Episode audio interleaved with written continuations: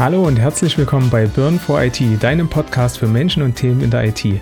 Vom Datacenter bis zur Cloud und vom Server bis zum Container. Wir brennen für IT. Heute sind wir äh, mit Gästen unterwegs. Ähm, und zwar rede ich da nicht von Nico und JP, die natürlich auch wieder mit dabei sind, sondern ich rede von dem Hackpot Club Podcast, äh, der aus äh, Carsten und Darius besteht. Erstmal Hallo in die Runde. Moin, hi. Nach hi. wohin überhaupt überall jetzt? Äh, Berlin, weiß ich. Und äh, noch weiter östlich, ne? Dresden und Wiesbaden. Dresden, und Wiesbaden, Düsseldorf, Köln, so ist es. Ne? Ja, mega. Und Chemnitz. Und Chemnitz. Die älteste Stadt. Chemnitz. ja, genau. War das nicht die älteste Stadt? Haben wir das im Vorgespräch gehabt?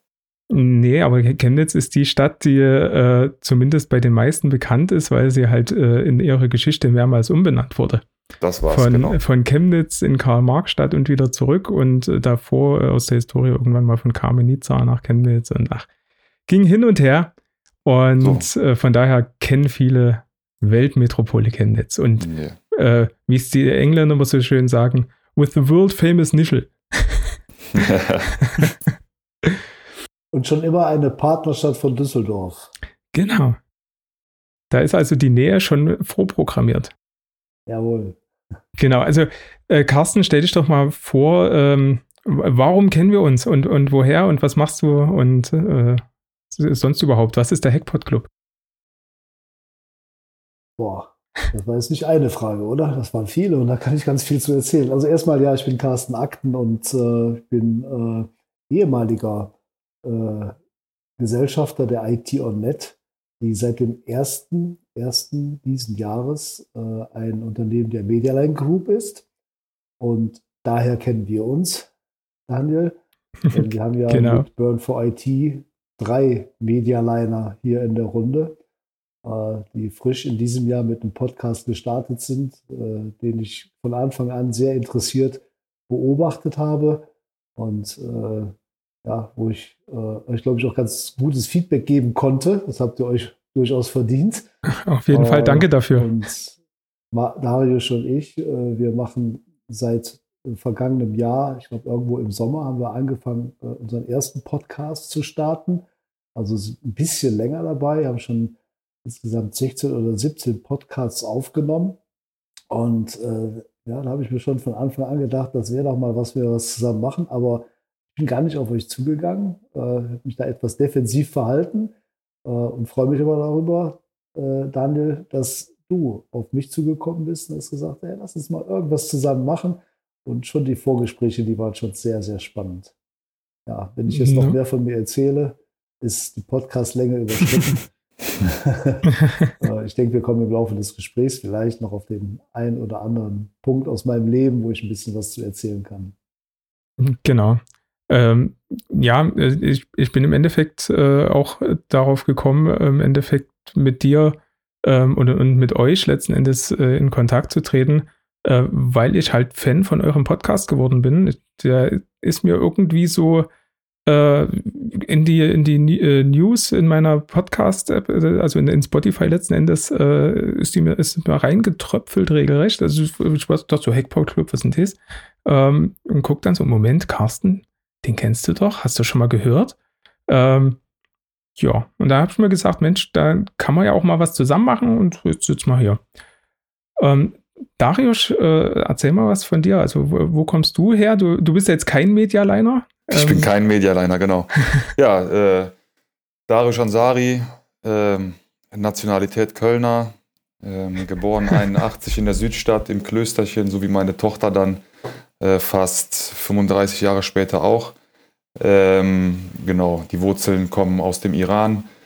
Ähm, Geschäftsführer der Firma Networkbox äh, Deutschland GmbH, auch aus Köln, Ports auf der Schelsig, quasi auf der rechten äh, Seite vom Rhein. Und ähm, genau, also wir sind, ich kann ja mal so zwei Sätze zu, zu uns erzählen. Ähm, wir sind Managed Service Provider im Bereich ähm, von IT-Sicherheitslösungen.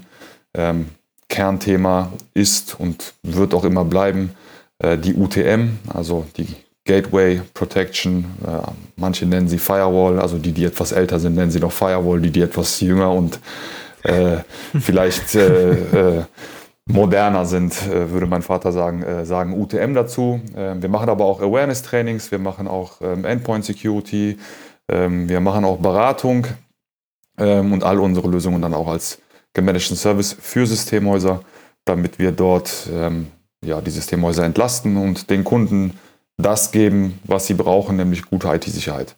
Also das mal so ganz kurz zusammengefasst. Genau. Und der, der Podcast, äh, da muss ich übrigens sagen, also wir sind ja jetzt schon seit, also wenn ich hier oben auf die Uhr gucke, dann äh, läuft das Ganze schon seit einer Stunde und 23 Minuten. Ähm, so professionell, wie ihr das macht, das ist äh, wirklich unglaublich. Also hier wird irgendwie auf die kleinsten Tonnuancen irgendwie Rücksicht genommen. äh, Carsten und ich haben das wirklich, das ist so ein, so ein Bastel-Podcast gewesen. Wir haben wirklich einfach irgendwie Mikrofon in die, in die Klinke, hier in den Klinken, in die Klinkenbuchse reingesteckt und dann mal irgendwen angerufen und gesagt, ey, komm mal rein hier in das Teams-Meeting, lass mal kurz quatschen. Drück mal hier auf Record und wie geht das jetzt überhaupt? Ah, okay, man kann das irgendwie teilen und dann habe ich das meiner Agentur gegeben, kannst du da was draus machen und dann komm, wir gucken mal, was passiert. Und irgendwie ähm, ist ein nettes Hobby draus geworden. Ne? Also das war so ein bisschen die Idee. Äh, äh, ich sag mal, die Zielgruppe waren für uns Systemhäuser von Anfang an irgendwie und Carsten hat ein großes Netzwerk, ich habe ein großes Netzwerk und äh, unser Netzwerk hat ein großes Netzwerk und so haben wir uns erhofft, dass dann da viele irgendwie zuhören und wir irgendwie spannende Leute dabei haben, die dann auch Impulse geben können. Und ich glaube, das ist ja heute auch so ein bisschen die Idee, ne? vielleicht dann einer ganz gewissen Gruppe von Menschen ähm, Impulse zu geben mit genau. Geschichten, die wir vielleicht erzählen können. Genau, also äh, erstmal zum, zum Setup. Ähm, ja, also wir wollen natürlich unsere Gäste auch glänzen lassen und, äh, und nicht irgendwo äh, einfach nur an Tonproblemen äh, nicht schön dastehen lassen. Deswegen äh, nehmen wir uns auch die Zeit und machen das halt ordentlich und schön. Ähm, und liegt auch ein bisschen daran, dass ich da. Also ich würde gerne, habe. Ich würde gerne einen Screenshot machen von dem, was ich hier gerade sehe. Ich sehe nämlich die drei Jungs mit Stativen und Top-Mikrofonen mit so Filtern davor und ich sehe die zwei, ich sage jetzt mal, den älteren und den etwas, äh, etwas älteren mit den iPhone-Dingern im Ohr. Ja, es ist ein kon kontinuierlicher hoffe, Prozess, genau. Ja. Ich hoffe, der Ton ist trotzdem okay und die Hörer äh, ist super. Äh, zeigen uns ja. nicht an wegen Körperverletzung. Also meine Freigabe hast du. Für die Körperverletzung läuft. Für den Screenshot. Genau. Ja. Ähm, ja. also warum sitzen wir jetzt hier zusammen? Also ich, ich habe ja ganz bewusst das Thema noch gar nicht erwähnt und äh, das äh, will ich vielleicht an der Stelle einfach mal machen. Ähm, wir haben ja im Endeffekt jetzt mit euch beiden hier wirklich zwei Unternehmer äh, im Gespräch, wo wir einfach mal nachhaken wollen, ähm, wie das mit der ganzen Unternehmensgründung so funktioniert. Und deswegen ist unser Thema heute Start IT, IT-Unternehmen gründen from Zero to Hero. Ihr seid natürlich schon die Heroes und äh, dementsprechend könnt ihr uns äh, sagen und unserem Publikum sagen, äh, wie wird man zum Hero? Also jeder fängt ja mal klein an. Und äh, deswegen, wie, wie war das so bei euch? Also was, was ist quasi für euer Unternehmen der Start gewesen? Wie waren so die ersten Monate und vielleicht das erste Jahr? Und ja, was hat euch da so bewegt? Eher die ersten paar Jahre vielleicht, ne? ähm, also das, genau. ich glaube, das, äh, äh, Carsten, wirst du unterschreiben, man braucht einen langen Atem, man braucht auch eine dicke Haut und man darf sich von Rückschlägen ähm, nicht irgendwie beeindrucken lassen. Ne? Also man muss vor allem aus den Fehlern lernen. Das klingt jetzt abgedroschen, weil das ist ja das, was dann irgendwie überall steht, wenn man irgendwie über Gründen spricht. Ähm, aber man, man muss da schon so ein bisschen was aushalten können. Ne? Wenn man das nicht kann, dann ähm, sollte man vielleicht doch nicht gründen und sich irgendwie anstellen lassen. Ähm, so das vielleicht schon mal so als, als ersten Impuls. Aber ich finde äh, Carstens Karriere äh, äh, beeindruckender als meine vielleicht. Deswegen äh, hast du ja auch, naja, gut, du hast ja jetzt auch einen Exit gemacht, der schüttelt da gerade mit dem Kopf. äh, den habe ich ja noch nicht geschafft. Den plane ich auch tatsächlich nicht, weil ich glaube auch, dass Gründen mit der Planung einen Exit zu machen schon der falsche Step ist. Sowas ergibt sich dann vielleicht irgendwann mal und das kann aus der Lebenssituation dann vielleicht auch irgendwie die richtige Entscheidung sein, in der man dann gerade ist. Aber ich glaube, etwas zu starten, damit man es verkauft, also mit dem Plan schon, ähm, da halte ich nicht viel von. Und ich glaube, das war also, bei Carsten auch nie die Idee, oder? Ich habe ja schon, als wir über das Thema diskutiert haben, welches wir nehmen, habe ich schon ich darf das ganz offen hier sagen und ich weiß, die beiden werden sich das ja auch anhören, äh, ob Stefan und Martin das wohl gefallen wird. ähm, äh, wenn drei so wirklich junge und das ist das Wichtigste, euer Podcast-Titel sagt das ja, Burn for IT, wenn man für was brennt. Hm. Das ist, glaube ich, das erste, den ersten Impuls, den man haben muss, um zu sagen, ich mache mich dann auch selbstständig. Also äh, bei mir im LinkedIn-Profil seht ihr auch noch das äh, Überzeugungstäter. Also ich habe Überzeugungstäter ja. da stehen. Und was ich mache, davon bin ich total überzeugt. Äh, ich bin ein Netzwerker. Äh, ich kann sehr gut mit, mit Menschen umgehen und äh, ich mache, da gibt es auch für mich keine Unterschiede. Äh, Mitarbeiter, äh, ich habe Auszubildende, wir sind per Du. trotzdem ist der gegenseitige, muss ich immer sagen, gegenseitige Respekt. Oft reden ja Ältere davon, äh, dass äh, ja die Jugend Respekt haben muss. Nein, man muss ja auch vor jungen Leuten Respekt haben und das muss gegenseitig sein. Ähm, die Idee, äh, mich selbstständig zu machen, ich kann sagen, die, die habe ich vielleicht schon mit Mitte 25 gehabt. Aber nicht so direkt, sondern eher ganz lässig. Ich habe nämlich zu meinem Chef gesagt, mein Ziel ist es, irgendwann mal Chef zu sein. Füße auf dem Tisch und die anderen arbeiten. Muss ich euch sagen, das hat nicht funktioniert. Äh, leider ist es so, dass der Chef, glaube ich, doch dann am Ende derjenige ist, der am meisten arbeitet, aber ich habe es auch nie so empfunden, weil äh, für das, was ich tue, da brenne ich und äh, ich mache das, es ist alles Herzenssache. Ich, für mich, ich empfinde das nicht als Arbeit. Ähm, wenn ich in Urlaub bin, dann bin ich auch erreichbar und dann äh, entstehen Ideen in meinem Kopf, äh, über neue Dinge. Und IT ist ja gerade so ein Thema, wenn man sich in der IT selbstständig macht. Dann hat man jeden Tag, lernt man unwahrscheinlich viele Dinge dazu. Man lernt neue Dinge kennen. Man muss das Unternehmen immer wieder in eine neue Richtung reinlenken. Und äh, äh, total spannend. Äh, ja, man muss mit Niederlagen umgehen können. Äh, denn man muss ja jeden Tag Entscheidungen treffen. Und nicht jede Entscheidung ist richtig. Das geht ja nicht. Das wäre toll, wenn man 100% Trefferquote hätte. Also man muss auch damit umgehen können, dass mal falsche Entscheidungen getroffen sind, aber man muss auch dazu stehen. Da wird man am besten damit fertig. Also wenn man immer Schuld woanders sucht, das ist ganz schlecht. Äh, wenn, dann muss man sich selbst in die Verantwortung nehmen. Ja, das sind so und Verantwortung nehmen. Jetzt könnte ich äh, so viel äh, erzählen über meine Motivation, äh, mich selbstständig zu machen. Ähm, aber vielleicht habt ihr noch ein paar Fragen ja, auch. Ich, ich meine, wie, wie ging es denn dann los? Bist du dann direkt quasi von einem Angestelltenverhältnis äh, from Zero to Hero in eine Firmengründung gelaufen oder hast du erstmal gesagt, ich versuche es als Freelancer, meine Dienste so an die Kunden zu bringen? Also, äh, das ist äh, eine Geschichte. Äh, ich habe also nicht vorsätzlich mein Arbeitsverhältnis beim Arbeitgeber beendet, um mich selbstständig zu machen, sondern äh, äh, eigentlich der Arbeitgeber ist in Insolvenz gegangen. Und ich habe äh, zwei Möglichkeiten gehabt. Ich bewerbe mich irgendwo oder ich mache mir Gedanken, was ich aus dem, was aus der Insolvenz heraus verwertbar ist, äh, machbar ist für die Zukunft, aus dem mache ich mich selbstständig. Und mein erster Schritt war, ich hatte einen Unternehmerfreund, der hatte ein Softwarehaus gehabt und der hat äh, von dem Unternehmen, das Insolvenz ging, waren 150 Mitarbeiter und da waren 15 Techniker dabei.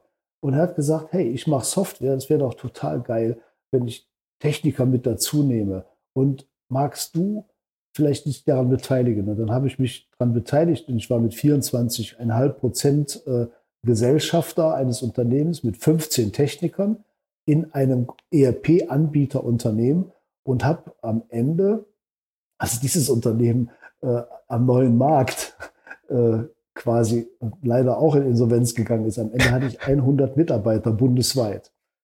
Äh, also wir haben, das ist auch so ein Punkt, wo man denkt, ah, das war schon eine schöne Zeit, als ich bei dieser Firma war, die Insolvenz gegangen ist und schade, dass das alles kaputt gegangen ist. Und dann irgendwann denke ich immer, äh, was da schlecht gelaufen ist, hat eigentlich dafür gesorgt, dass es bei mir irgendwo gut weitergegangen ist. Ich sage immer, wenn diese Dinge, auch wenn schlechte Dinge nicht passiert wären, wäre ich nicht das, was ich heute bin. Und mit dem, was ich heute bin, bin ich sehr zufrieden. Das ist immer wieder, äh, also dann, ich habe den neuen Markt erlebt und äh, nach dem neuen Markt, als de, das Unternehmen leider auch in Insolvenz gegangen ist, habe ich mich wieder mit einigen Kollegen, das waren eine Handvoll damals, das waren fünf, habe ich gesagt, ja, jetzt, jetzt probiere es mal ganz alleine. Ich brauche jetzt eigentlich gar keinen mehr, der da eine Mehrheit hat.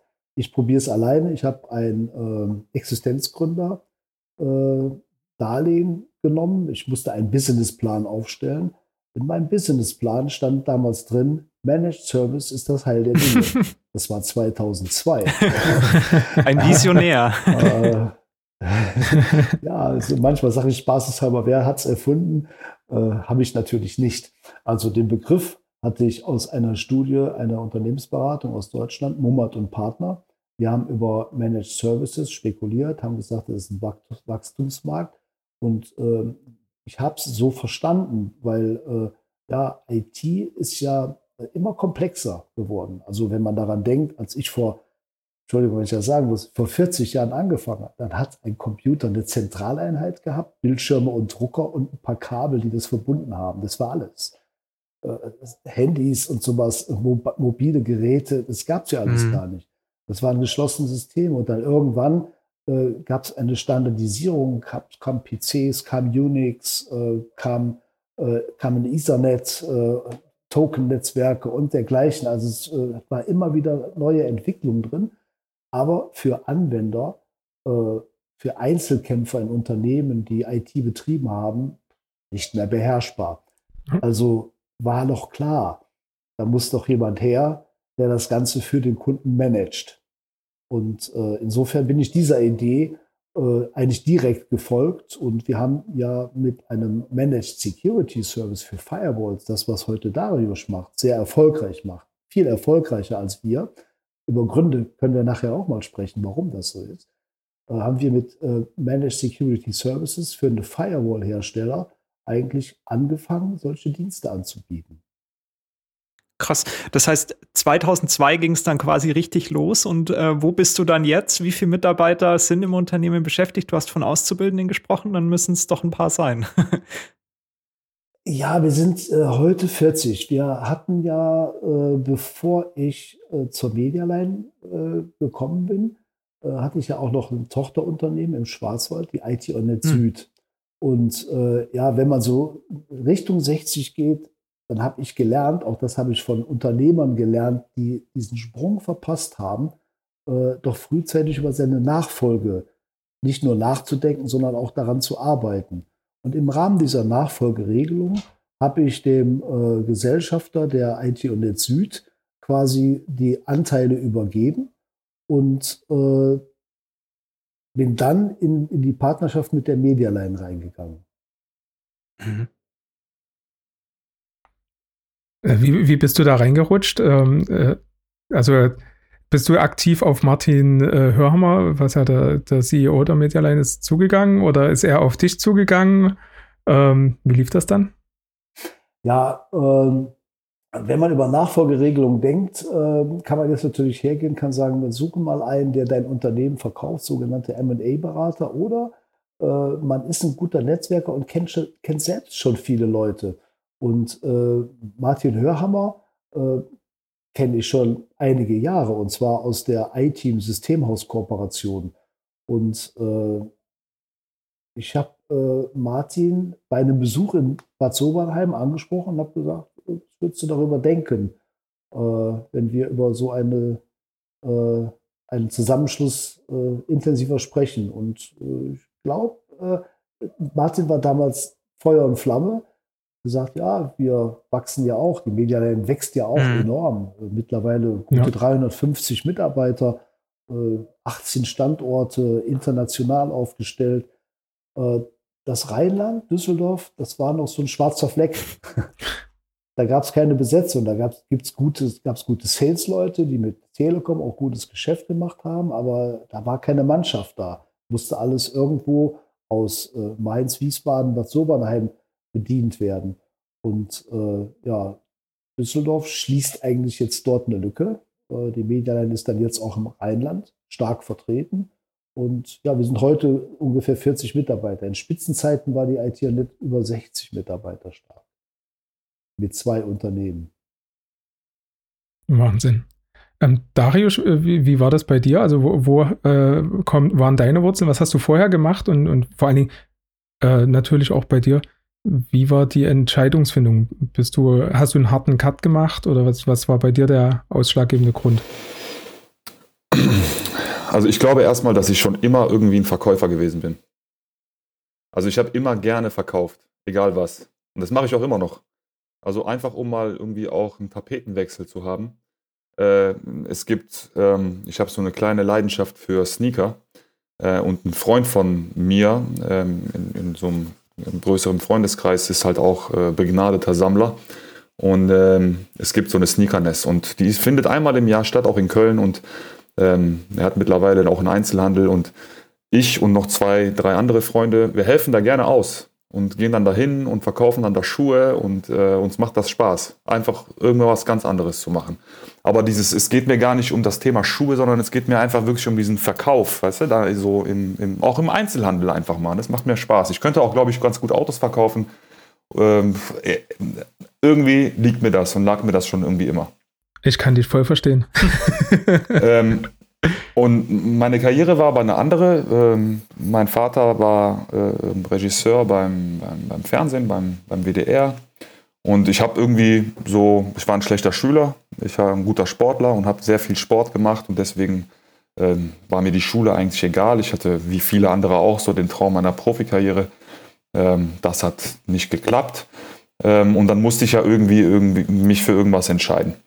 Ähm, verkaufen war irgendwie nichts, wo man da auch irgendwie sagen kann, das ist irgendwie mit, also ne, es gibt den Arzt und den Akademiker und irgendwie muss man hm, gerade äh, bei, den, bei den Iranern oder bei den Immigranten ist es ja wichtig, dass die Kinder dann auch irgendwie eine Karriere einschlagen, ne, wo man sagen kann, so, mal, der ist Akademiker, der ist Architekt, der ist Arzt und so. Da wird man dann schon so ein bisschen hingedrückt. Und ich habe gesehen, dass mein Vater so für mein, für mein Befinden ein relativ entspanntes Leben gehabt hat. Der ist dann äh, eine sehr lange Zeit um 16 Uhr in Düsseldorf gewesen im Studio.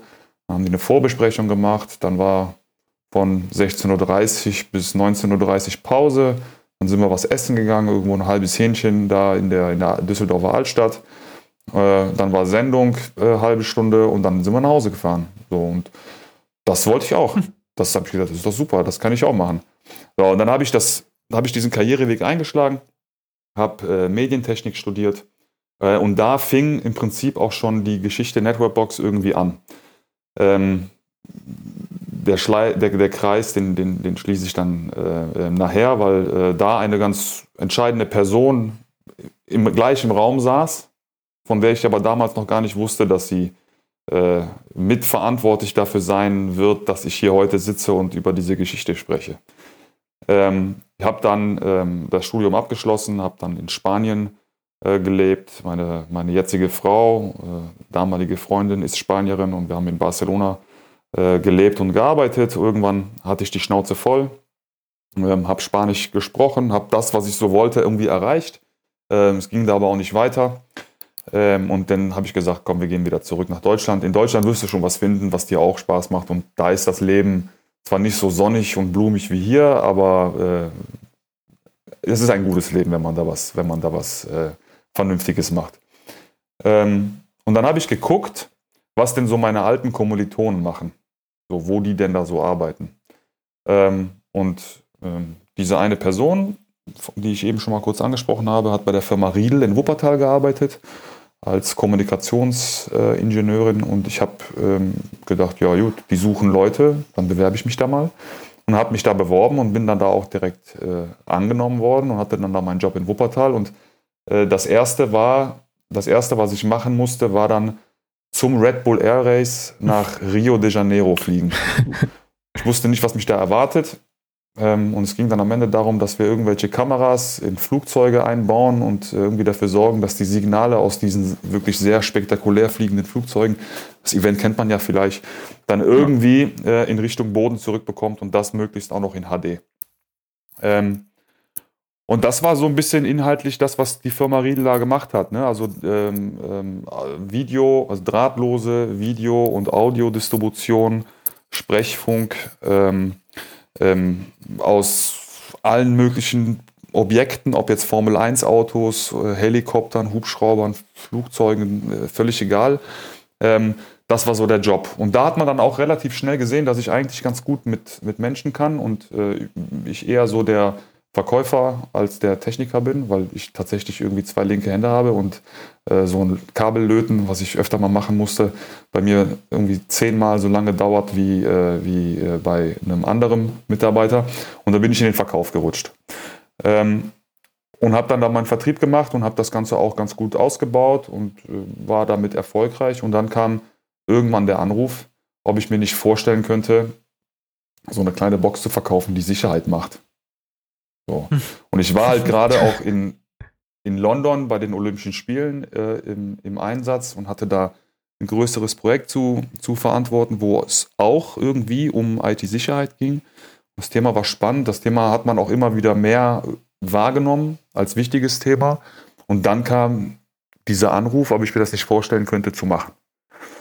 Ich hatte zwar Kenntnisse im Bereich der IT, aber jetzt nicht wie jemand wie ihr, ne? die, ähm, wobei ihr seid ja auch teilweise Quereinsteiger, aber ihr seid ja wirklich auch noch mal tief in der Technik drin. Für mich waren das wirklich erstmal äh, böhmische Dörfer und ähm, ich bin dann nach Köln-Porz gefahren, hatte auch gerade mein erstes Kind bekommen, ähm, hatte ein ganz gutes Gehalt, also das lag auf jeden Fall schon mal so fast sechsstellig ähm, und saß dann da in diesem Büro, in dem halt noch gar nichts war, also zwei Schreibtische und irgendwie ein leeres Regal und halt eine dieser Boxen, um die es da ging. Äh, und dann hat, mir man, hat man mir erklärt, was es, was es damit auf sich hat. Und das sei doch nur ein bisschen Vertrieb und Marketing und das könnte man total gut verkaufen und äh, ob ich mir das nicht vorstellen könnte, aufzubauen. Und dann habe ich einfach Ja gesagt. Also das war wirklich ein Bauchgefühl, was ich da hatte. Ja. Und dann bin ich nach Hause gefahren meiner Frau äh, die freudige Nachricht übermittelt, dass ich jetzt was anderes mache und dass ich morgen äh, in Wuppertal kündigen werde. Ähm, und da jetzt im Prinzip mein, mein Herz und mein, mein Blut reinstecken werde in dieses Thema.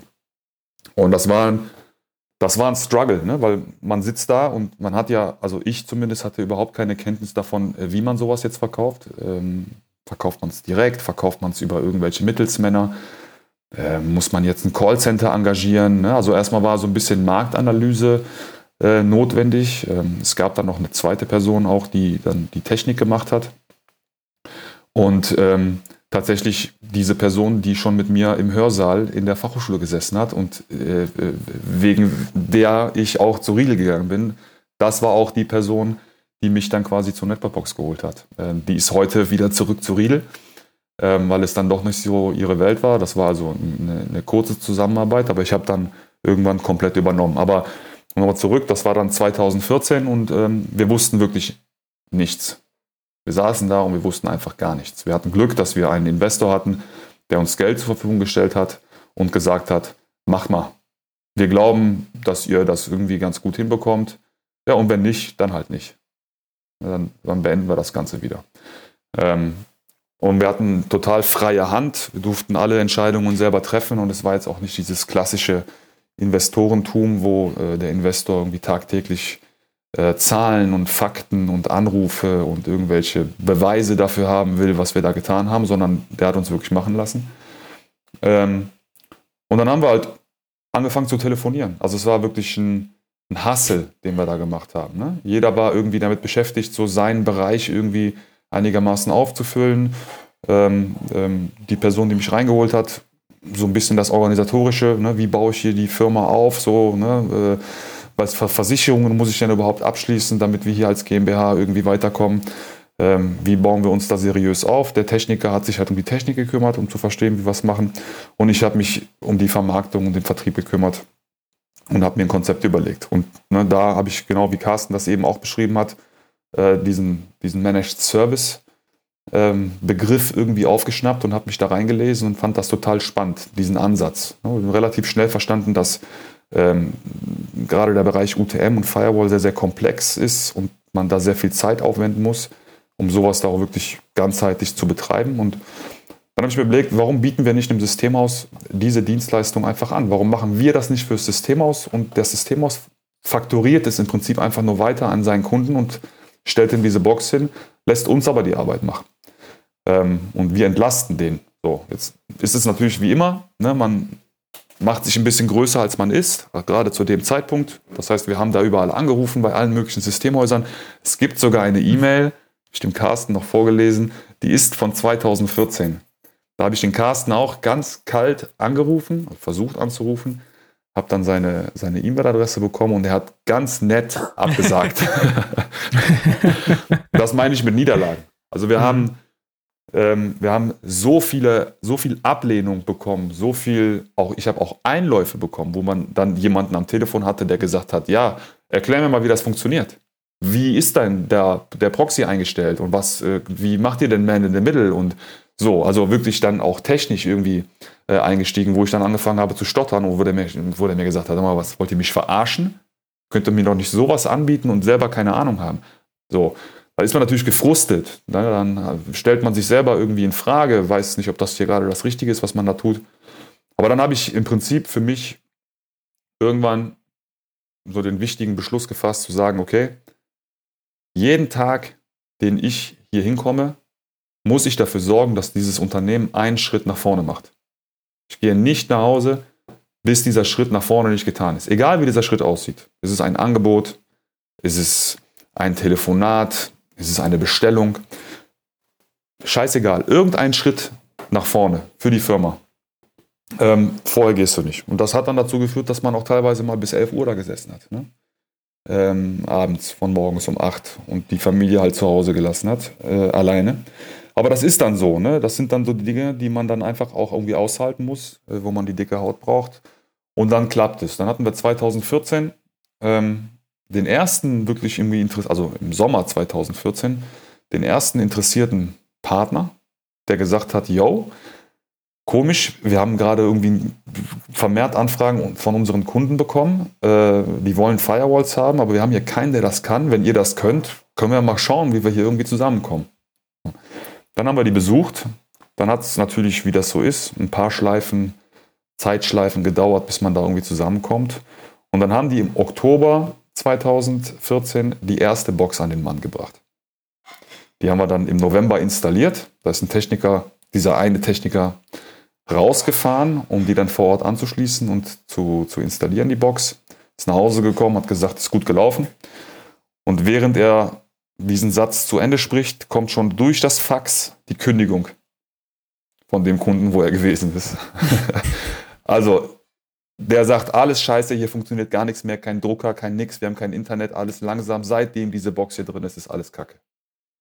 Beschwert sich natürlich bei dem Partner, beschwert sich bei uns, sagt er, wir sollen sofort kommen und das Ganze wieder abbauen. Ähm, und ich dachte, ja, der Partner, für den wir da so lange gekämpft haben, ist jetzt auch wieder weg. Die haben uns aber die zweite mhm. Chance gegeben, weil sie irgendwie auch an uns geglaubt haben. So, und dann haben wir weitergemacht.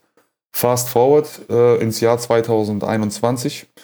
Mittlerweile haben wir ähm, etwas über 400 Systemhauspartner ähm, und etwas über 5000 Boxen äh, im Markt, äh, die, wir, die wir managen. Äh, mittlerweile sind wir dann auch irgendwie 25 äh, Personen, die äh, an dem Erfolg der Firma arbeiten. Äh, wir haben eigene andere Entwicklungen ähm, mit reingebracht und ähm, ich kann jetzt, glaube ich, seit ungefähr einem Jahr sagen, dass ich mich mehr ähm, mit dem Unternehmen als im Unternehmen irgendwie austoben kann. Also ich kann mich mehr um strategische Dinge kümmern, ich kann mich mehr um ähm, Entwicklungen kümmern, um das Umsetzen von Ideen kümmern, um das Managen der Mitarbeiter kümmern.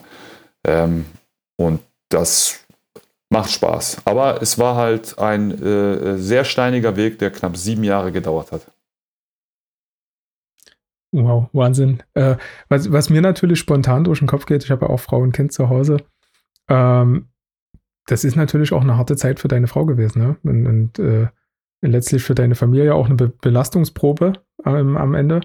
Wie war, war, da so das Feedback von deiner Frau? Ähm, so gerade so in den ersten äh, Wochen und Monaten, wo du dann doch ein paar Stündchen länger im Büro warst, bis der Erfolg dann war und, und einen Schritt vorwärts gemacht hast? Ich habe immer einen guten Support gehabt. Das ist äh, da, ähm, da also da gibt es nichts zu meckern und ich bin auch dankbar, dass sie da so eine dicke Haut gehabt hat. Ähm, aber das hat funktioniert, weil ne, man ist da ja auch zu Hause irgendwie ein Team und ähm, ähm, wenn sie sieht, dass ich da wirklich dran glaube und dass ich da einfach Lust drauf habe, ich meine, zu dem Zeitpunkt, ich bin jetzt 40, ähm, zu dem Zeitpunkt war ich Anfang 30, ähm, da hat man noch Zeit, um auch mal Fehler zu machen ne, und nochmal was anderes zu machen.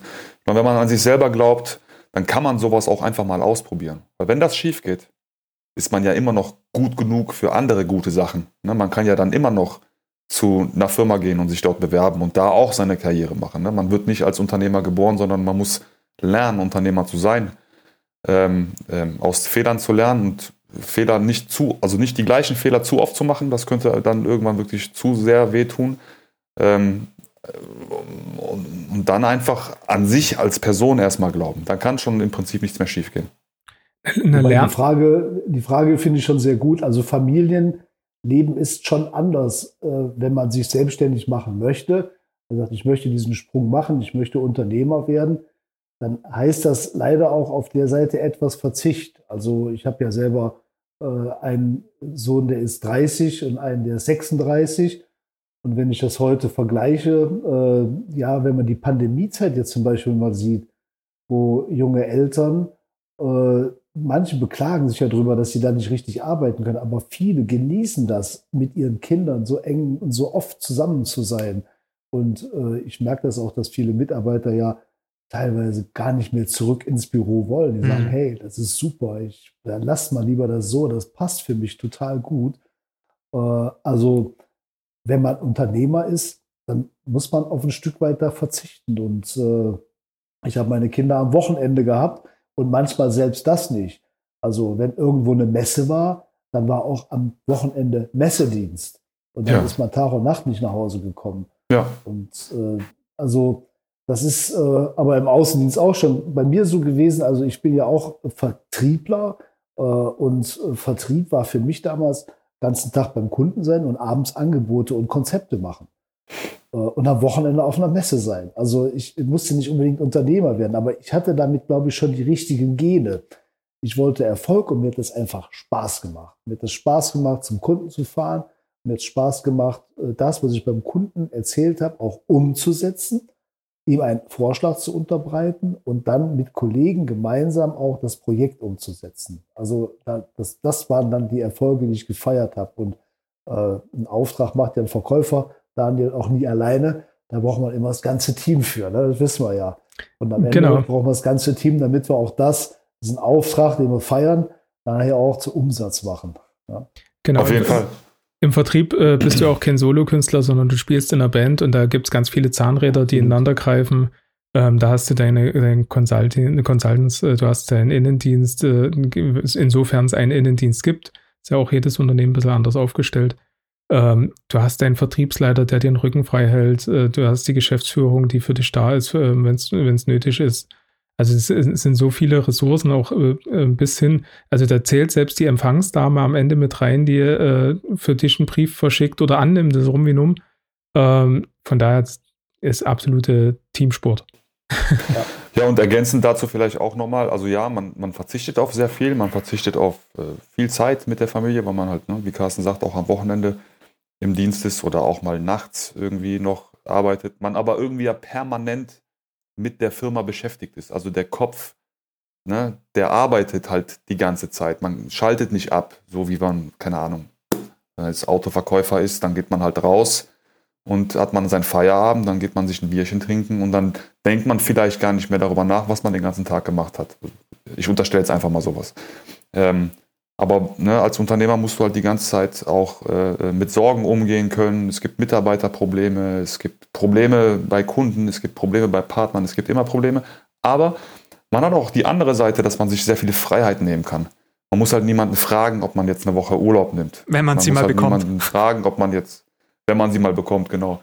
Man fährt dann halt mal irgendwie zwei Stunden Mittagessen. Als ich letztens irgendwie den Carsten mal besucht habe, dann fährt man einfach mal dahin, ja, dann geht man mal da ins Restaurant, dann trinkt man auch mal einen Wein, man redet gut miteinander, man plant ein paar interessante Sachen.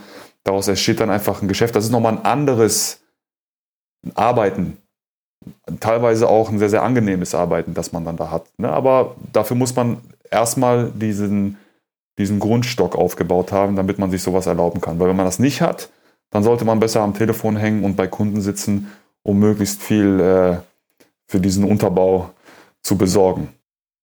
Ich meine, ihr seid ja beide mittlerweile ähm, erfolgreiche Gründer, beziehungsweise auch ein erfolgreicher Exeter, wenn man, wenn man so sagen darf.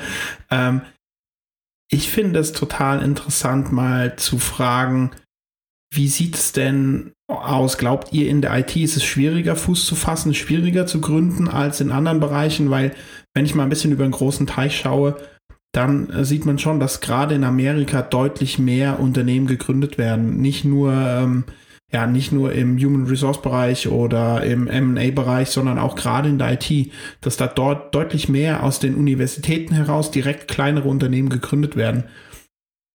Glaubt ihr, es ist schwieriger in der IT in Deutschland ein Unternehmen zu gründen oder glaubt ihr einfach, es ist generell so das Mindset, was wir Deutschen an den Tag legen, dass wir doch mehr auf Sicherheit achten oder mehr zum Thema Sicherheit streben oder was wären für euch denn Gründe, warum es in anderen Ländern so deutlich, deutlich anders aussieht? Also ich weiß es nicht. Ich habe äh, in einem anderen Land noch nie gegründet, deswegen kann ich nicht sagen, was da jetzt irgendwie dann die, also die Probleme werden ungefähr die gleichen sein. Ne? Am Ende ist der Markt aber ja auch hier nochmal ein besonderer. Also jetzt gerade wenn wir von der IT sprechen, der ist halt sehr channelgetrieben. Ne? Das gibt es, so wie ich das jetzt erfahren habe, in anderen Ländern fast nicht so. Ne? Ich ähm, nicht, dass das der Punkt ist. Also ich äh, denke schon, äh, Jan, die Frage ist schon richtig, dass das auch teilweise eine Charaktere von uns in Europa ist. Also auch, wir haben ja so eine, sag ich mal, rundum äh, sicher äh, äh, Gesellschaft. Also wir haben eine Sozialversicherung und was weiß ich nicht alles. Wir sind, wir haben sehr hohen äh, äh Arbeitsschutz, äh, Schutz, Kündigungsschutz und solche Themen. Das gibt es in den Vereinigten Staaten nicht. Da ist ja teilweise higher and fire. Aber die haben auch dort eine andere Mentalität. Also äh, die prahlen damit, wenn sie, wenn sie gescheitert sind. Ja, die sagen, hey, ich habe es probiert, ah, es ist daneben gegangen. Und wir, wir schämen uns oft zu sagen, ah, da ist mir was misslungen. Ich bin pleite gegangen. Hey, ich habe auch einmal eine Insolvenz machen müssen. Äh, selber. Das war dann der Sprungbrett in meine Selbstständigkeit. Und in meiner Selbstständigkeit habe ich ein Unternehmen gekauft, eine One-Man-Show, und habe gedacht, ich kann was Großes draus machen. Es ging um Dokumentenmanagementsystem und habe gesagt, boah, das ist eine coole Sache. Und ich habe das mit Sicherheit, das Thema war eine coole Sache schon damals, aber der Partner war verkehrt. Und wir haben investiert und dann irgendwann musste ich sagen, Reißleine ziehen, Insolvenz melden. Steht jetzt immer irgendwo bei der Krediteform drin, Carsten Akten, Unternehmer, Geschäftsführer, früher Inhaber und dann irgendwo stand drin, Insolvenz mit dem dem und dem Unternehmen. Ist Makel. Bei den Amis scheißegal, ich habe es probiert, ist egal. Ich bin aufgestanden und habe was Neues gemacht. Ja, das, das ist eine ganz andere Denke. Und insofern, ja, gebe ich dir schon recht. Ja, du hast es ja so schon so ein bisschen angedeutet. Ja, es ist hier so eine Mentalitätsfrage. Ne? Äh, wenn man Unternehmer ist, geht man ein Risiko ein. Und man muss schon irgendwo im Kopf sich davon befreien, dass es schlimm ist zu scheitern. Es ist nicht schlimm. Scheitern ist eine Erfahrung. Ich habe mal ein Buch gelesen, das heißt, äh, nur Tote bleiben liegen. Also aufstehen ist das Wichtige. Ja? Und, äh, und die Erfahrung, ich habe so viele Dinge, sind mir daneben gegangen. Schlechte Jahre, Verluste, äh, auch im privaten Bereich Verluste. ja, mein Gott, es geht weiter. Da muss man sich schütteln und dann geht es einfach weiter. Und alles sind Erfahrungen, wie ich gerade eben schon gesagt habe. Wenn das damals nicht passiert wäre, wäre ich heute nicht so, wie ich heute bin. Das ist für mich, ich habe das alles immer wieder mitgenommen, habe gesagt, okay, hast du wieder was gelernt und jetzt machst du da eben was raus. Also da äh, unterschreibe ich alles, was du gesagt hast. Äh, absolut. Ist eine totale Charakterfrage. Ähm, money come, money go, sagen ja viele. Ne? Also das Geld kommt und geht irgendwie immer. Ne? Man muss einfach nur selber irgendwie, äh, ich sag mal, so selbstbewusst sein, ähm, zu wissen, dass egal was passiert, man wird immer irgendwie über Wasser bleiben und irgendwie weiterkommen. Ne? Man wird nicht verhungern deswegen. In Amerika ist das ein bisschen was anderes. Da verhungert man relativ schnell. Ich habe letztens noch irgendwo gehört, äh, jemand, der in San Francisco irgendwie 100.000 Dollar verdient, äh, ist quasi arm ähm, und kann sich nichts leisten, also lebt genau an der Armutsgrenze. Äh, 100.000 Dollar sind hier 80.000, 90.000 Euro. Ähm, das ist ein gutes Gehalt. Ne, damit kann man schon, damit gehört man zu den Top 5 oder Top 10 Prozent. Also da ist, das, ich finde, Amerika ist immer so ein bisschen schwer zu vergleichen, äh, weil da, wie Carsten richtig sagt, die Strukturen ganz andere sind. Ähm, was ich noch wichtig finde, und das hat mir, das hat mich Zeit gekostet, ist die, die Relation zum Geld. Man darf keine Angst vor Geld haben wenn man diese hohen und großen Summen sieht, wenn man dann mal irgendwo, weiß ich nicht, so im Bereich sechsstellige Zahlungen und Einnahmen und sowas, ne, hat man so einen Respekt davor. Ähm, und den muss man so ein bisschen ablegen, weil es ist am Ende eine Zahl, ja, und sie ne, sorgt dafür, dass wir nicht nur irgendwie Reis mit Salz essen, sondern uns auch mal was leisten können, nämlich auch eine schöne Wohnung und auch mal ein Auto und so weiter. Das ist natürlich wichtig.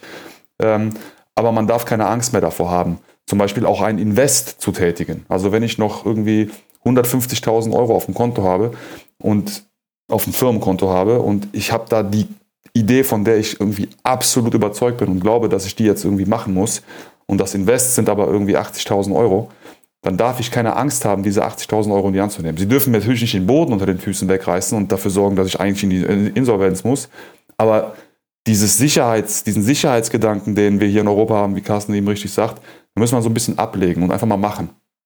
Einfach ausprobieren. Und wenn die weg sind, dann gucke ich einfach irgendwie, dass ich wieder zurückbekomme von irgendwo anders her. man muss einfach so ein bisschen streuen. Ähm, ich mache auch noch ein bisschen was im, Immobilienbereich, habe da auch noch eine äh, Unternehmung und da ist das mir nochmal ganz besonders aufgefallen. Ne? Wenn ich dann mit, weiß ich nicht, einem Freund sitze und da sitzt die Frau mit am Tisch und dann redet man irgendwie über die Altersvorsorge und dann sagen die, ja, wir würden gerne auch eine Wohnung kaufen, aber boah, dann haben wir da 500.000 Euro Schulden und du hast jetzt irgendwie, keine Ahnung, 2 Millionen, 3, 4, 5 Millionen Euro Schulden bei der Bank. Das ist ja dann irgendwie gefüllt, eine, also ein Schuldenberg. Ne? Aber es ist ja Quatsch. Es ist ja eine, eine Anlage. Man hat sich Geld geliehen, das man zurückzahlt. Man bekommt dabei auch wieder was. Also ist, da gibt es ja ein Return of Invest. Das ist eine ganz einfache Berechnung. Man darf keine Angst haben, 5 Millionen, 10 Millionen Euro irgendwie äh, auch mal einen Kredit zu nehmen. Ne? Ähm, das schafft man dann schon, wenn man was Gutes hat, wenn man daran glaubt.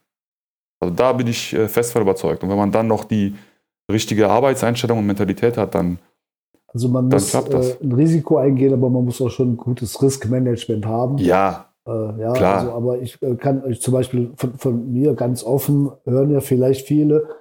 Ich habe gar nichts gehabt. Ich hatte gerade ein Haus gekauft. Und das erste, das, da war ich noch am Abzahlen. Das habe ich dann mal beliehen. Das war mein Existenzgründer. Darlehen. Das ist ja nicht so, man kriegt ja von der Bank nichts, wenn man nichts hat. Das ist ja immer das, ist ja immer das Problem. Ist vielleicht auch ein Problem. Da ist vielleicht auch in, in den Vereinigten Staaten ein bisschen anders, äh, was Investoren angeht, Invest Investitionsbereitschaft. Ähm, das kann auch ein Grund sein, dass es hier ein bisschen schwieriger ist. Aber ähm, ja, man, man darf diese Scheu nicht haben. Man muss natürlich ein Risiko kalkulieren. Also, man muss vernünftig bleiben. Ne? Also 100.000 war kalkulierbar. Ja. Im Worst-Case-Fall hätten wir wieder eine Mietwohnung ziehen müssen. Ja, und? ja, also, genau. Wäre aber, ne, wäre jetzt nicht so schlimm gewesen. Und ja, natürlich, wenn man die ersten Gehaltszahlungen sieht, für die man dann Aufwendungen treiben muss, und wenn man sieht, wie das wächst, dann sind das mal im Monat 50.000, dann plötzlich sind das 100.000 und dann sind es plötzlich 200.000 und dann sieht man, okay, das pro Jahr ist hier drei Millionen an Gehaltskosten, Wahnsinn. Was ist das für eine Verantwortung? Das muss man, das muss man als Unternehmer eben auch haben. Also man darf kein Hasardeur sein dabei. Ja. Ja, ja am, am Anfang ist man dann ja doch als Gründer ähm, so ein bisschen irgendwie auch der Busfahrer, weil man hat ja am Anfang auch noch keine Kollegen und muss irgendwie dafür sorgen, dass die richtigen Leute mit im Boot oder im Bus sitzen und mit einem zusammenarbeiten.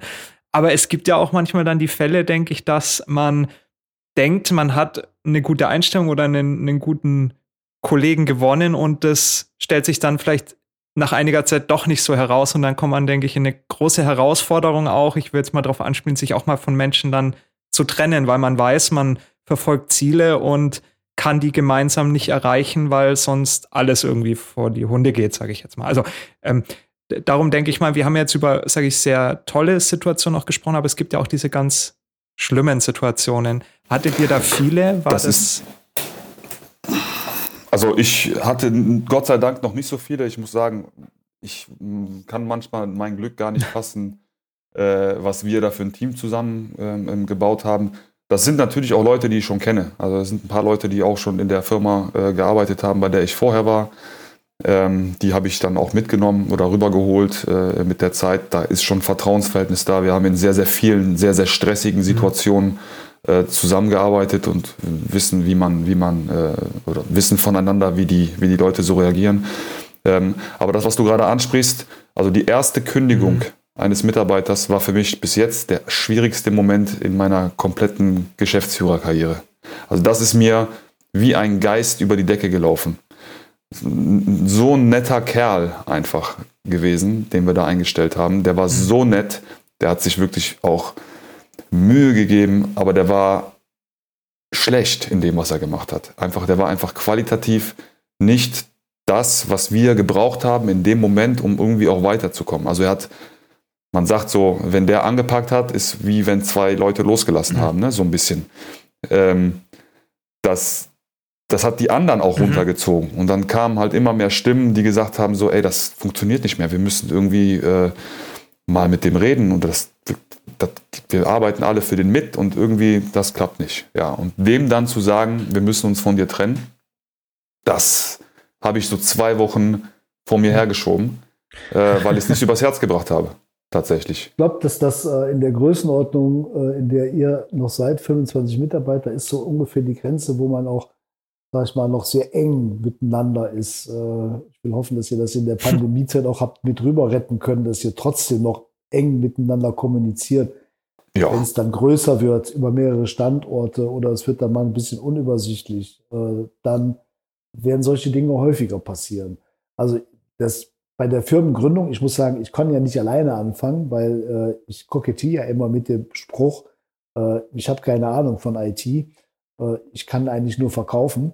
Äh, das ist maßlos ja. übertrieben, aber in der Tat ist es so, dass ich noch nie einen Server konfiguriert habe oder sowas. Ne?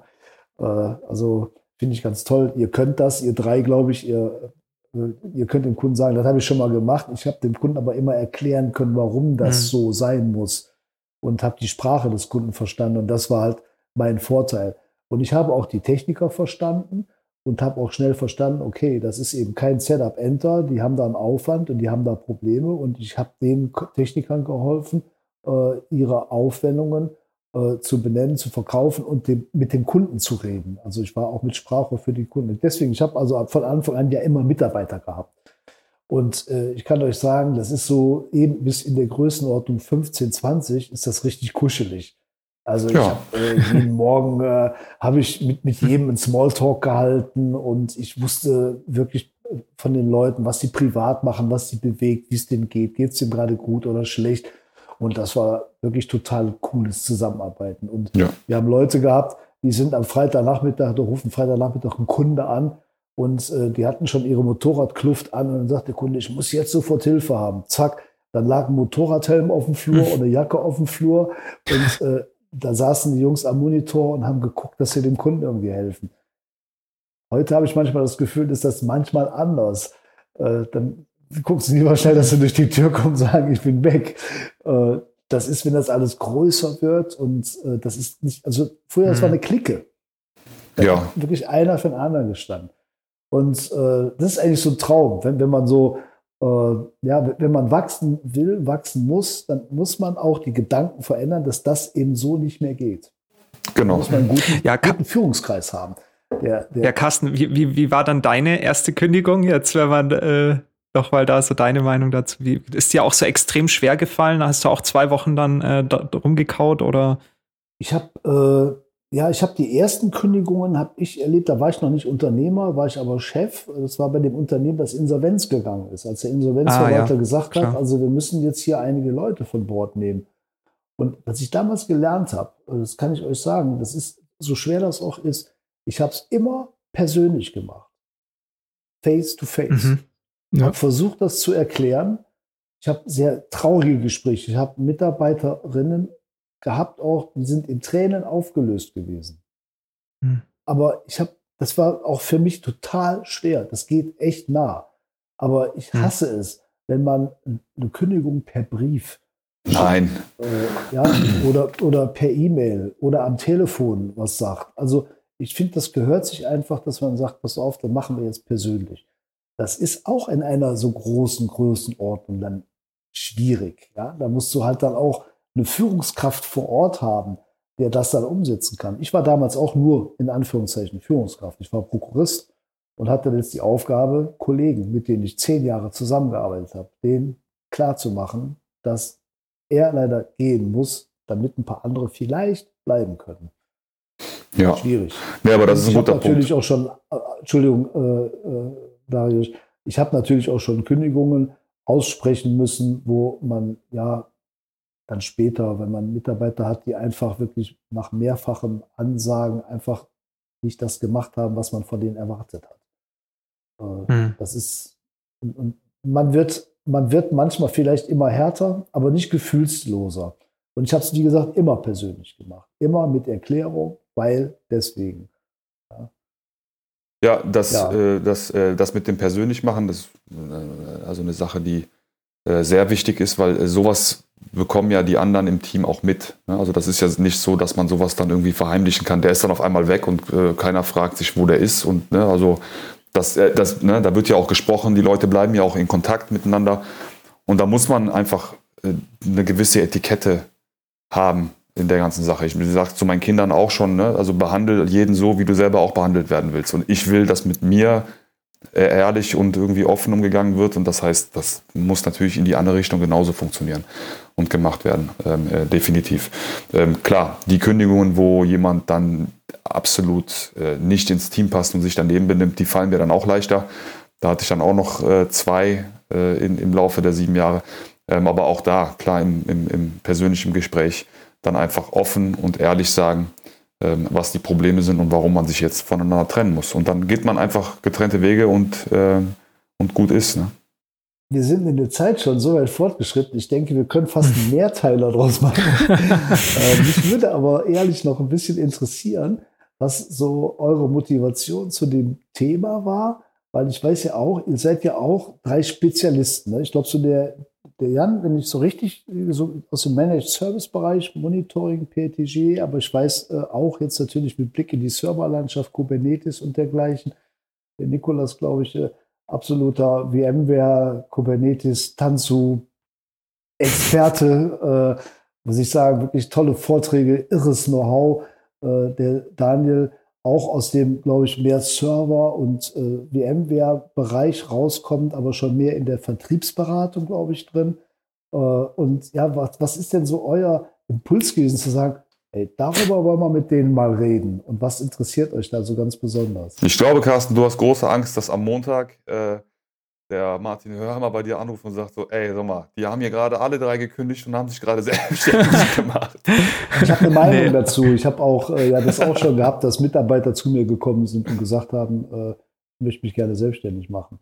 Und, Also, äh, ähm, genau, das, also das war jetzt nicht unsere Motivation. Wir haben ja auch äh, gemeinschaftlich abgestimmt, äh, dass es letztendlich ähm, über dieses Thema gehen wird, weil wir uns auch vorstellen können, dass viele da draußen vielleicht ähm, doch den Quereinstieg in die IT wagen wollen oder vielleicht auch mal ähm, herausfühlen möchten, ob wann es denn an der Zeit sein kann, äh, mal das Risiko einzugehen.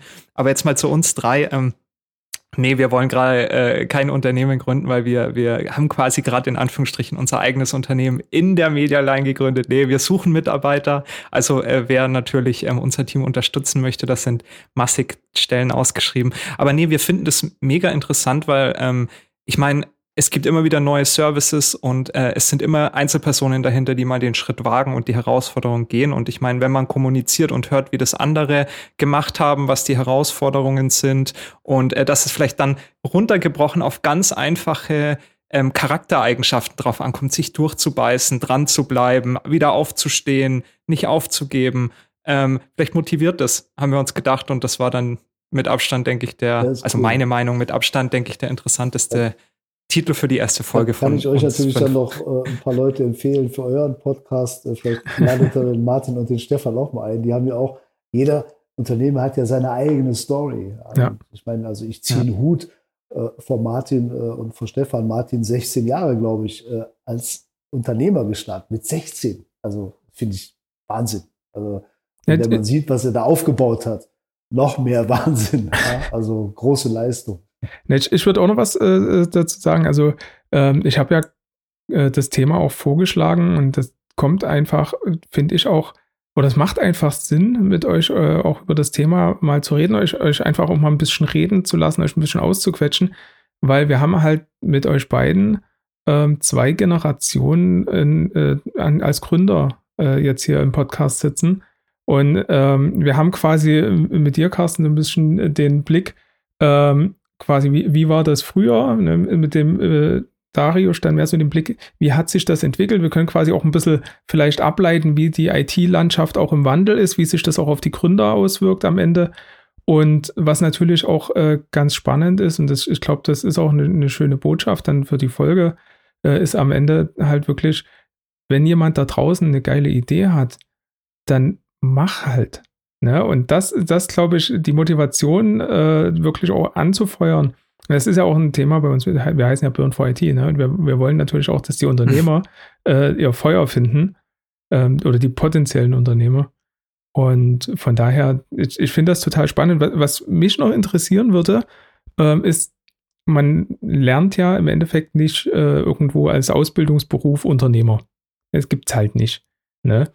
Und wo habt ihr euch schlau gemacht? Also wo habt ihr euer Wissen her, um das so zu machen, wie ihr es heute macht oder wie ihr es vielleicht auch früher gemacht habt? Also gibt es Ressourcen, wo, die man anzapfen kann, ähm, neben vielleicht einem Unternehmer, den man schon kennt? Also was, was habt ihr da genutzt?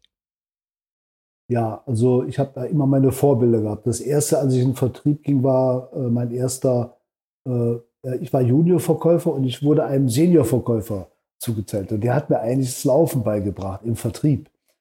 Und der hat mir damals, das vergesse ich niemals, hat mir damals gesagt, wenn du hart arbeitest, wirst du Erfolg haben. Da hat sich bei mir so in den Kopf reingebrannt, dass für mich immer klar war, dass Vertrieb harte Arbeit ist.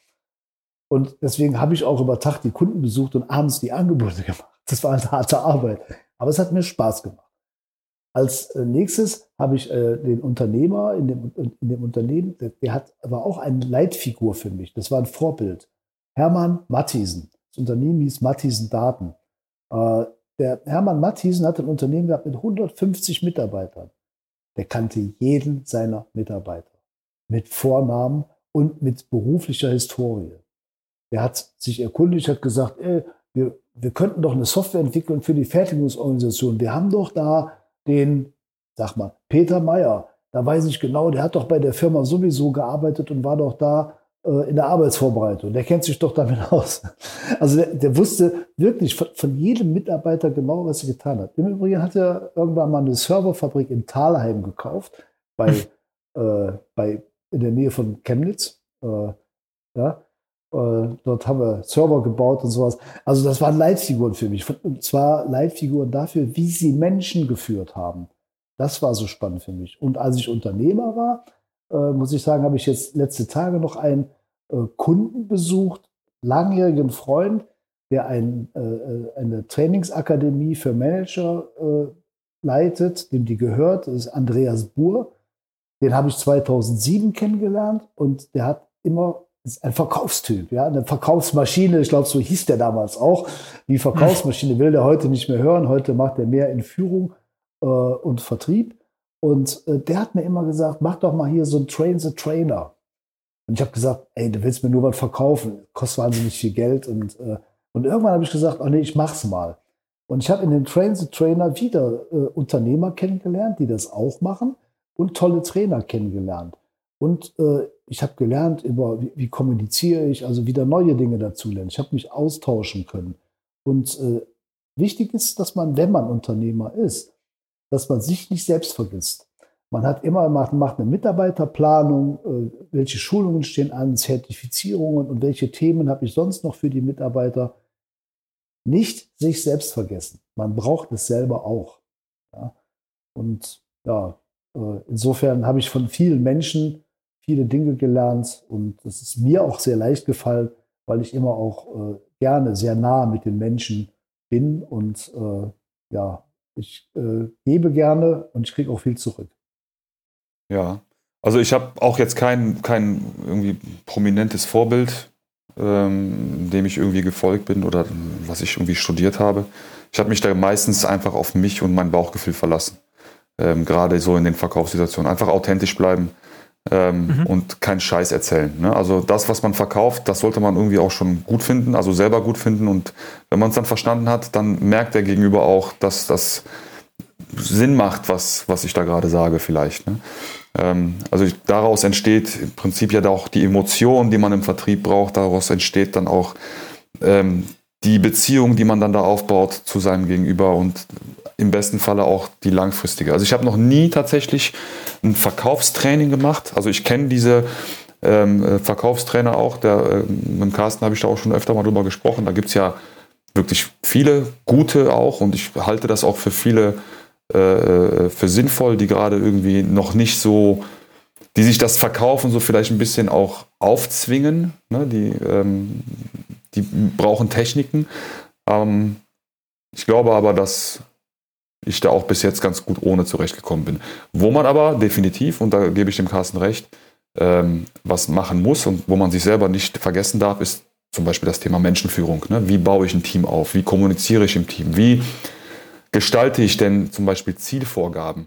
Ne, wenn man jetzt darüber spricht, dass man jetzt Strukturen einzieht. Bei uns ist das jetzt zum Beispiel der Fall. Mit 25 Mitarbeitern braucht man jetzt nochmal, also man baut jetzt ein Organigramm so langsam, langsam, ne, wo dann auch jemand ist, der sich um das Personal kümmert. Man hat einen Vertriebsleiter, man hat einen Supportleiter, einen Technikleiter etc. Und die sprechen dann wieder mit den Leuten, die quasi in ihrem Team sind und machen da auch die Personalgespräche. Also man baut jetzt diese Struktur auf und man geht raus aus dieser kuscheligen Familie rein in, dieses, in diese wachstumsfähige Unternehmensstruktur, die dann auch den Zuwachs verkraftet, wo Prozesse stimmen. So, ähm, das muss man lernen. Das, das muss einem irgendwer mal zeigen. Ne? So, aber ich habe immer, ähm, ich war, hatte immer offene Ohren und Augen und ähm, habe beobachtet, wie Freunde von mir, die auch Unternehmer sind oder Menschen, für die ich gearbeitet habe, die äh, natürlich auch Unternehmer sind, wie die das so gemacht haben. Und das, was die gut gemacht haben, ist bei mir kleben geblieben und was die schlecht gemacht haben, erst recht, weil das ist das, was ich dann nicht wiederhole. Genau. Ähm, dann äh, würde ich sagen, damit wir langsam in Richtung äh, Ende kommen und jetzt nicht völlig ausufern in Länge, ähm, was, was wären von jedem von euch jetzt so das äh, Schlusswort, wo er sagt, ähm, das wird mal jemanden, der sich mit dem Gedanken äh, trägt, äh, Unternehmer zu werden in der IT, ähm, was wird man dem mitgeben? Mach, aber mach. Äh, ich würde mitgeben, ähm, dass ähm, er auf jeden Fall einen guten Plan in der Tasche haben muss. Der Plan muss auch das Scheitern mit drauf haben. Okay, und ähm, können wir euch beide im, äh, in den Shownotes mit verlinken, sodass äh, die jungen Unternehmer sich quasi direkt als euch als Mentor wenden können? Klar. Nee. Gerne. Also ich, äh, ich würde eure äh, entsprechenden äh, Kontaktdaten äh, mit unten reinpacken, also irgendwo LinkedIn-Profil, dass man euch auch mal findet, mal ein bisschen was zu euch auch recherchieren kann. Ähm, die, die jeweiligen Homepages verlinken wir natürlich auch in den Shownotes. Ähm, natürlich den Podcast noch viel mehr. Und ähm, wir würden uns freuen, wenn ihr äh, alle auch bei dem äh, Hackpot Club mal reinhört und mal rausfindet, was die beiden da so besprechen. Ich kann nur sagen, ähm, für mich ist es äh, tatsächlich äh, einer der Lieblingspodcasts geworden, so ein Wohlfühl-Podcast für den äh, Arbeitsweg am Morgen. Und ähm, ich kann es nur empfehlen. Ich danke euch, dass ihr alle dabei wart und ich würde sagen, da bleibt nur noch ein Ciao. Tschüss zusammen. Ciao, zusammen. Frohe Weihnachten. Ciao, ciao.